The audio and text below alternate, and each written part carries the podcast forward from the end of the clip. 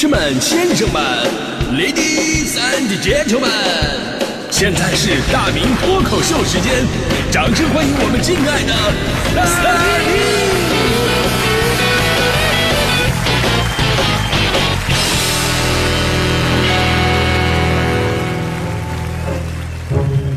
好，欢迎各位来到今天的大明脱口秀，我是大明。哎，说到这个异地恋呢，在所有的恋爱方式当中，可以说是主观上我们都非常祝福，但是客观上最不看好的那一种，对吧？至于为什么不看好呢？经历过的都懂。就俩人看起来好像在谈恋爱，每天呢也很仪式感的彼此问候啊、关心呢，但是因为实际上你们两个人没有天天的接触，那些生活上的一些细节啊，你们就不知道，把握不住。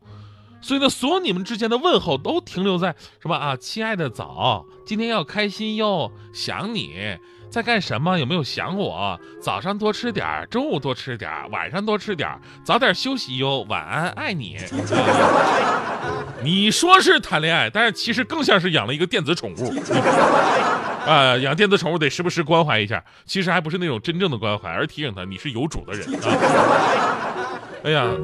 没营养的东西，他说多了的吧，这个对方一定会觉得啊，你这人就是一个可无可无的人，对吧？就像强哥，强哥当年跟自己的大学女朋友俩人毕业啊，就异地了。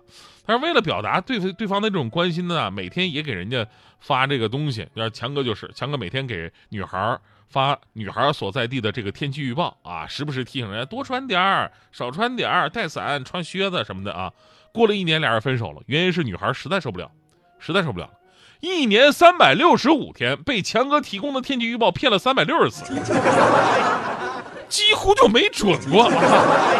你这还不如发个什么多吃点，晚安爱你哦的这个。而且呢，就连女生最后说分手的理由吧，都令人特别的心酸。女生当时跟强哥是这么说的：“我们应该分开一段，彼此冷静一下，好好想想自己的未来。”强哥听完都快哭了，这是什么理由？说的好像这段时间咱俩在一起似的。那没有办法呀，异地恋的他不是不爱，而是很爱很爱你，就是劲儿真的使不出来，那种感觉像什么呢？就像是，呃，那种隔着屏幕的无能为力，你想为他倾尽所有，但是却无处施展，是那种语言苍白的无可奈何，想要给他全世界最甜蜜的情话，但是却表达不出真爱的那种无奈，是那种思念泛滥时的无穷无尽，只想把他拥入自己的怀抱，但却连这个最简单的动作你都做不到的那种心酸。所以说啊，异地恋就像是一个热水袋一样，随着时间的流逝呢，它会慢慢的冷却，而你能做的，就是让他多喝点热水。那女生最讨厌男生就是留微信啊，那个多喝热水哟啊。老话讲了嘛，远水解不了近渴呀，对吧？我们以前呢总是说这个网恋不靠谱，但是跟网恋相比起来，异地恋其实更不靠谱，因为网恋毕竟可以见光死，对吧？就是之前你可能彼此不了解，但是俩人一见面，或者说对方发一个自己真实照片，偶尔约出来吃个饭什么的，你看到真人了，你就有一个起码的一个概念啊，要不要继续的这么一个判断。但是异地恋真的不是，异地恋最可怕的就是你一直以为自己活得好好的，结果突然有一天发现啊，其实我早就已经死了，啊，这个人早就不是我的了。真的，异地恋结束的原因呢，多种多样。有的呢是聚少离多，关怀跟不上；有的是俩人啊都不会对未来做出让步，也不可能在一起了；还有的呢就是干脆感情淡了。啊，异地恋呢有一个特别神奇的地方，你知道吗？就是可以把感情缩小。比方说你是百分之百的爱，是吧？但是通过电话呀、视频的微信、短信那么一稀释传达过去，到人家那一接收，只能感受到百分之十。但异地恋呢，还可能放大矛盾啊，它可以放大矛盾。就比方说一个鸡毛蒜皮的小事儿。啊，俩人如果是在家里边发生的，斗斗嘴，吃个饭也就过去了，大不了买个包，对不对？但是呢，要是通过什么电话、视频、微信、短信这么一过滤，这矛盾立刻放大十倍，还是没招解决那种，哎，气得你肝疼。还有很现实的一个问题，就是经济压力。那天咱们节目里边就说了嘛，那首歌怎么唱呢？为你，我用了半年的积蓄，漂洋过海来看你，这是最好的异地恋的写照。其实这段感情当中最难得的，它不是漂洋过海。漂洋过海又有什么难得的？又不是让你游过来，对吧？难的是为你我用了半年的积蓄，毕竟为了一个人心甘情愿付出自己的时间跟金钱，不是那么容易的事儿。更何况距离那么远，仍然保持信念不变，这太难了。还有一种结束的原因呢，更加让人心疼。如果还用一首歌来形容，那就是触电般不可思议，像一个奇迹划过我的生命里，不同于任何意义，你就是绿光，如此的唯一。说白了就是有人突然变心了，这个我跟你说太可能了，毕竟距离远嘛，而人总是需要关怀。最远的你，慢慢的就不一定是我最近的爱了。我有个朋友就是啊，我朋友那个有过一段不堪回首的经历。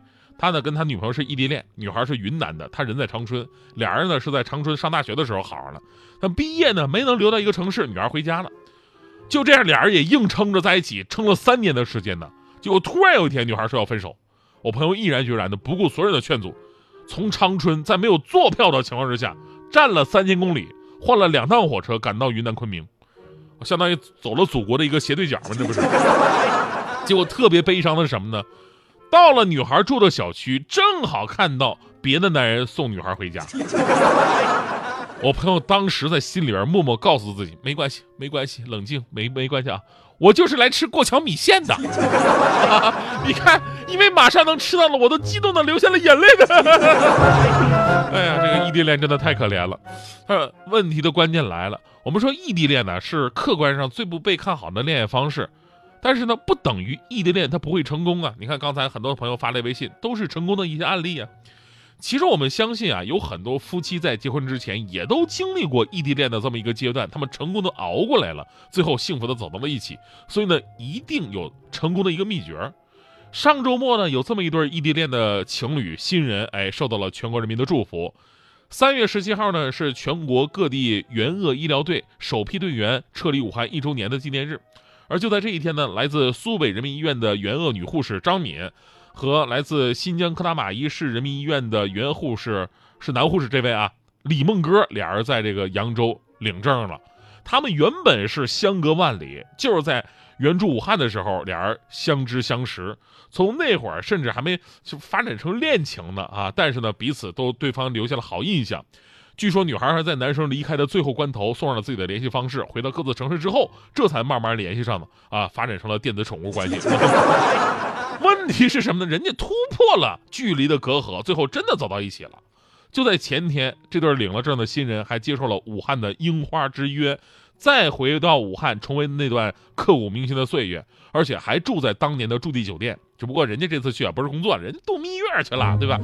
所以呢，在为这对幸福的小两口送上祝福的同时呢，其实我们应该看到，异地恋呢也是会修成正果的，对吧？问题是你们两个有多爱，对吧？而且呢，这种爱是你愿不愿意为对方做出改变的那种爱。这种改变呢，可能是此时此刻你的一种生活状态，也可能是之前你规划好的人生。但是为了另外一半，我可以全部推倒，我重来。因为，哎，这个你觉得啊，这个梦想是可以绕路取势救国的，对不对？呃，曲线救国的。但是呢，如果人错过了，那就真的错过了。而反思现在，我们那天说了，说现在这个结婚率也逐渐下降了，年轻人越来越不敢结婚了，甚至不敢谈恋爱了。社会压力它固然是一部分啊，但是呢。我觉得更大的原因呢，是在于现在很多的年轻人他不肯为对方做出改变跟牺牲，总是觉得哎呀，这个结婚呢会改变现在我相对自由的一个状态，还有一人挣钱俩人花的那种啊无奈呀，对吧？我现在自己挣钱自己花多自由。比方说大迪，大迪同学到现在不结婚，那真的是他自己的问题，不是没给他介绍过男朋友啊，介绍了人家死活不干呢。之前我给大家介绍了一个朝阳区的这个公务员，人人工作多好啊，工作多好。结果呢，他见都没见，就说不行，说什么自己是西城的，不能找朝阳的，啊，异地恋不靠谱啊！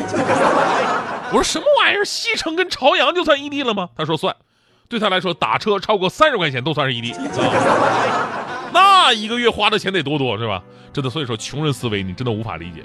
所以此时此刻啊，那个有没有西城男孩？我们欢迎西城男孩前的报名啊